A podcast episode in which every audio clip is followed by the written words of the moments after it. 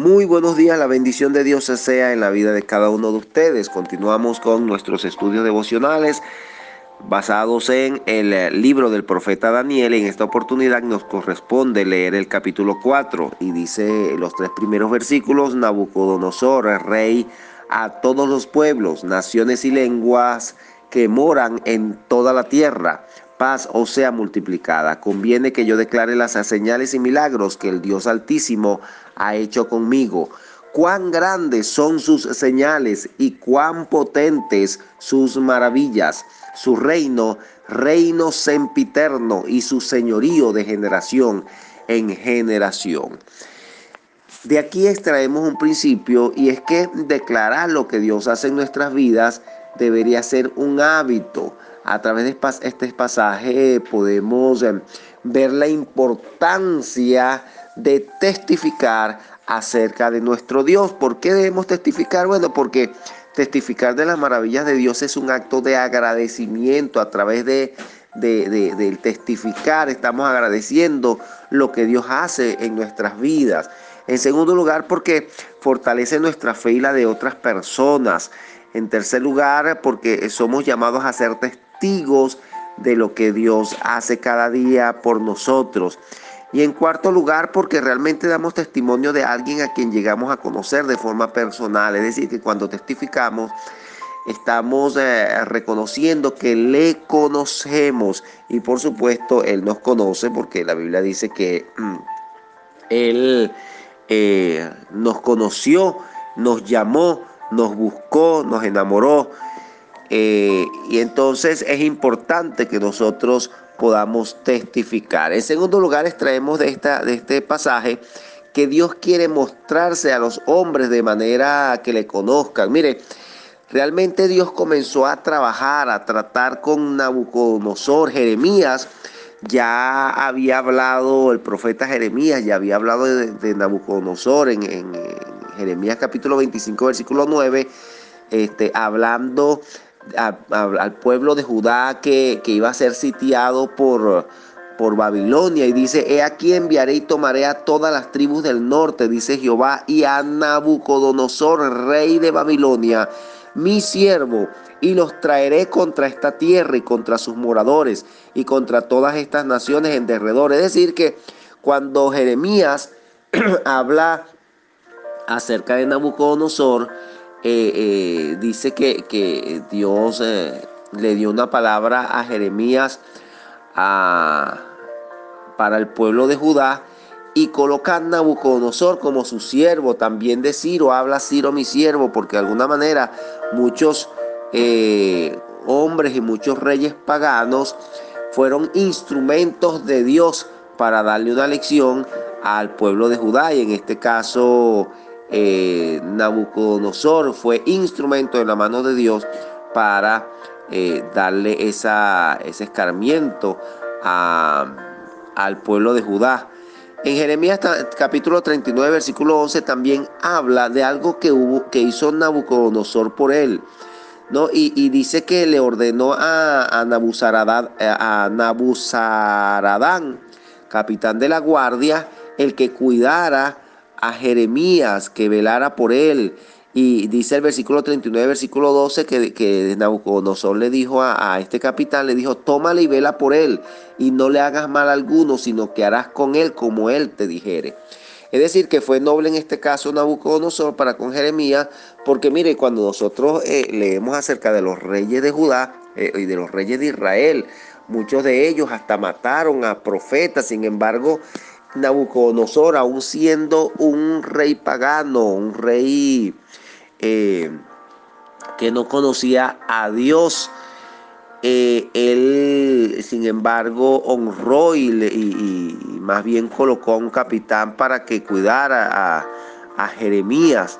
Entonces, eh, ya Dios había venido trabajando con, tratando con Nabucodonosor. En el segundo capítulo vemos cómo a través del sueño que tuvo, le muestra el futuro. Fíjese bien cómo, cómo Dios está tratando con Nabucodonosor y cuando le es revelado el, sueño, la interpretación del sueño, Nabucodonosor eh, le dice a Daniel, ciertamente el Dios vuestro es Dios de dioses y Señor de los reyes y el que revela los misterios, pues pudiste revelar este misterio. Es decir, le está reconociendo a Daniel que el Dios de Daniel es, realmente es Dios sobre todos los dioses que él tiene, Señor de los reyes, es decir, que, que está ah, de alguna manera reconociendo la importancia que tiene el Dios de Daniel, pero era el Dios de Daniel, no el Dios de él. Y en el capítulo 10, eh, cuando él levanta la estatua para que se arrodillen ante, ante la estatua, y entonces bueno, vemos cómo Dios libra a Sadrán, Mesach y Abednego, o a Ananías, Misael y Azarías, que eran sus nombres originales, son librados del horno de fuego. Entonces Nabucodonosor eh, eh, dice, bendito sea el Dios de ellos, de Sadrach, Mesach y Abednego, que envió su ángel y libró a sus siervos que confiaron en él y que no, y que no cumplieron el, el edicto del rey y entregaron sus cuerpos antes que servir y adorar a otro Dios que su Dios.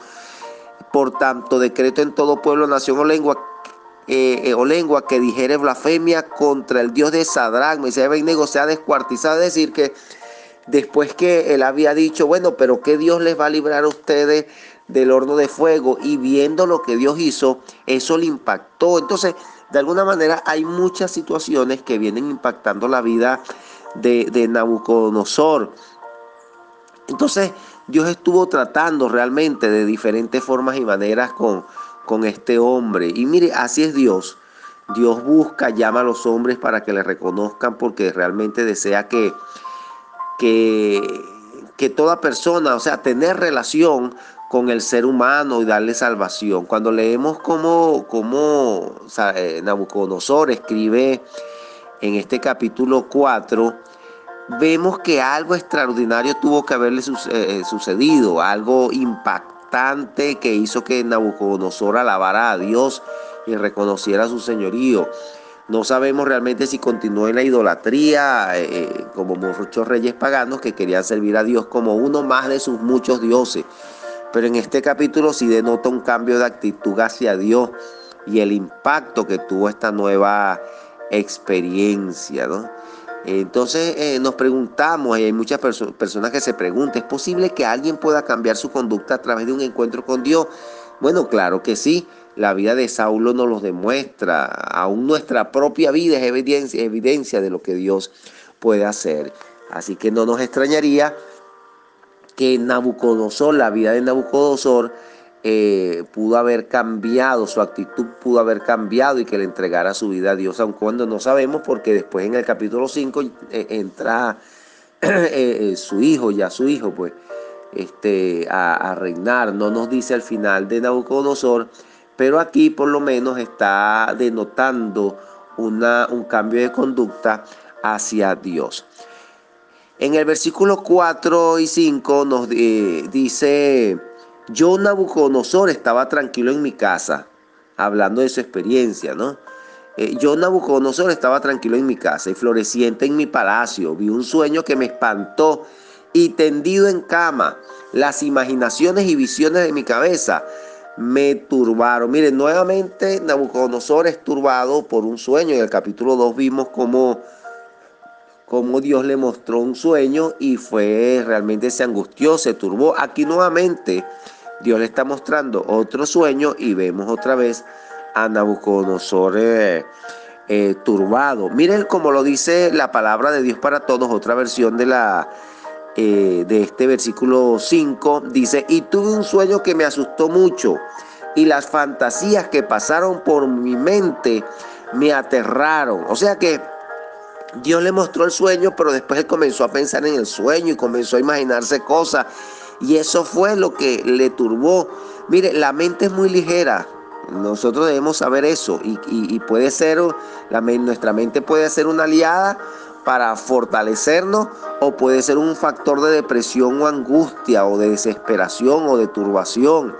Por eso Pablo en Romanos capítulo 12, versículo 2 nos dice, transformado en la renovación de nuestro entendimiento y, en otra versión dice, cambia tu manera de pensar para que así cambie tu manera de vivir y puedas comprobar la voluntad de Dios que es buena, agradable y perfecta. Es decir, que cuando nosotros dejamos que, los pensamientos eh, nos dominen, mire, eso va a traer eh, turbación.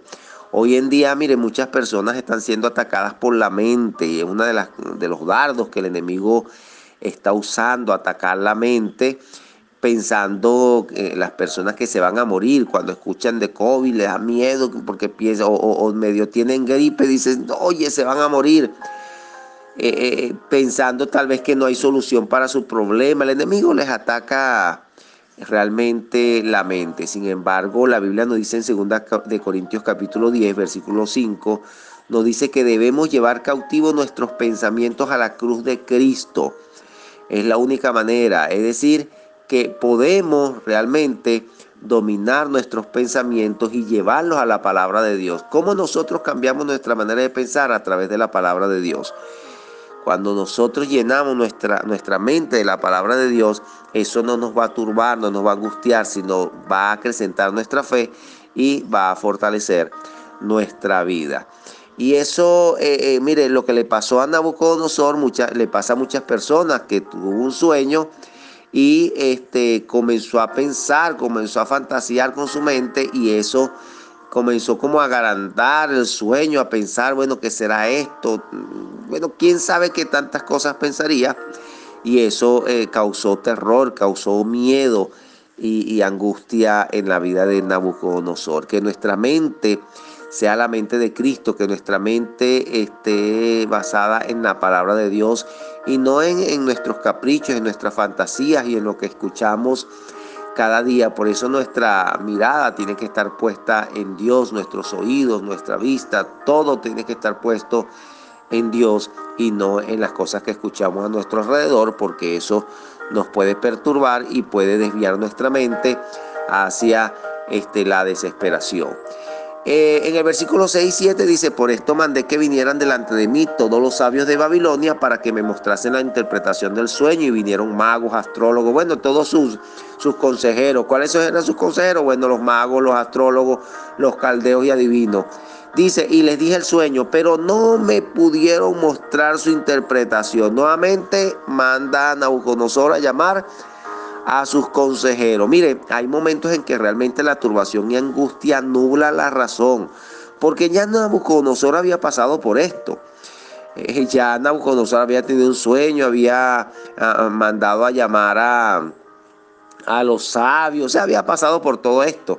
Pero bueno, dice un dicho que, que el único animal que tropieza con la misma piedra es el hombre.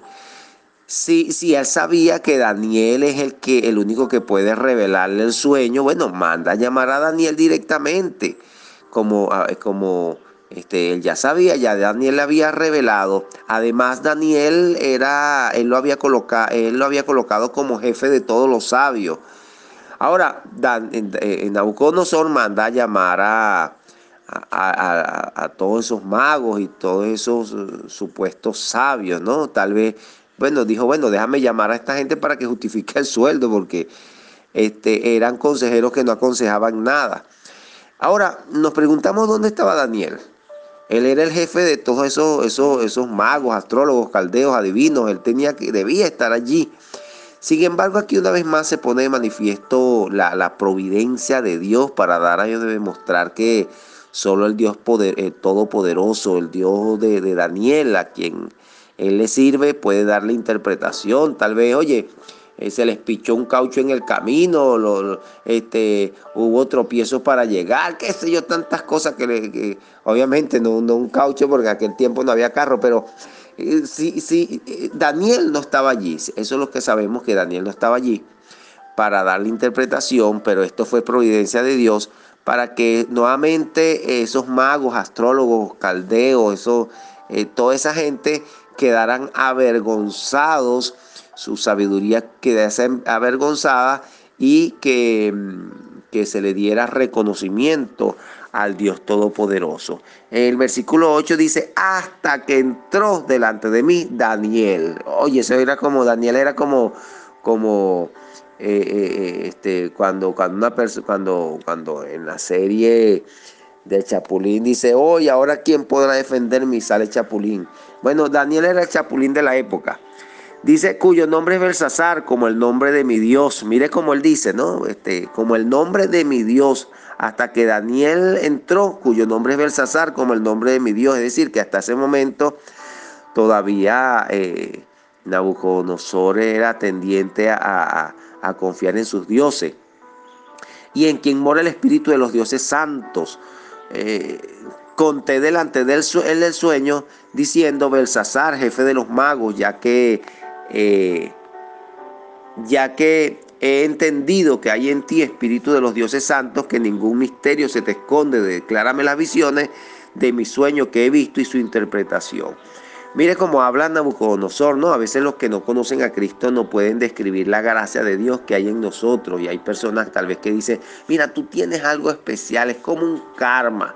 Claro, ellos lo ven desde el punto de vista místico, ¿no? Pero nosotros sabemos que solo la gracia de Dios en nuestras vidas es que puede abrir las puertas, revelar los misterios escondidos. Jeremías 33.3 dice, clama a mí, yo te responderé y te enseñaré cosas grandes y ocultas que tú no conoces. Solamente la gracia de Dios es que puede hacer eso. Y bueno, después, eh, a partir del versículo 10, Nabucodonosor comienza a contarle el sueño a Daniel y eso lo vamos a ver el día de mañana eh, a, leer el sueño y a interpretarlo. Pero bueno, eh, es importante que, que resaltemos de este pasaje que debemos testificar de lo que Dios hace, que realmente Dios hace cambios radicales en nuestras vidas, que Dios que Dios se le muestra al hombre, busca al hombre, lo llama, lo rodea, se le revela a través de diferentes maneras para que el ser humano pueda acercarse a Dios y Dios tener una relación con el ser humano. Mire, hay personas que están a nuestro alrededor, que no conocen al Señor. Oremos por ellos. Oremos, clamemos, aunque esa persona sea una persona mala, una persona atea, una persona que no conoce a Dios, que, que, que, que más bien este, reniega y se burla de Dios, sigamos orando por esa persona, porque estoy seguro que Dios se le está revelando, Dios se le está mostrando de diferentes maneras. Y, mire, va a haber un momento en que va a suceder algo en su vida, algo impactante, que va a permitir que esa persona voltee sus ojos a Dios. Mire, hay muchos testimonios de personas que, que Dios permitió algo de manera de impacto que hizo que esa persona volteara su mirada a Dios. Y a veces Dios permite esas cosas, Dios permite algunas enfermedades, Dios permite algunas situaciones para que las personas volteen su mirada a Dios porque de otra manera no lo harían. Entonces, Dios quiere mostrarse a todo ser humano. Oremos por todos aquellos que no conocen a Dios para que Dios pueda, pueda hacer algo impactante en su vida de manera que les reconozcan. Un gran abrazo para todos y que Dios les bendiga.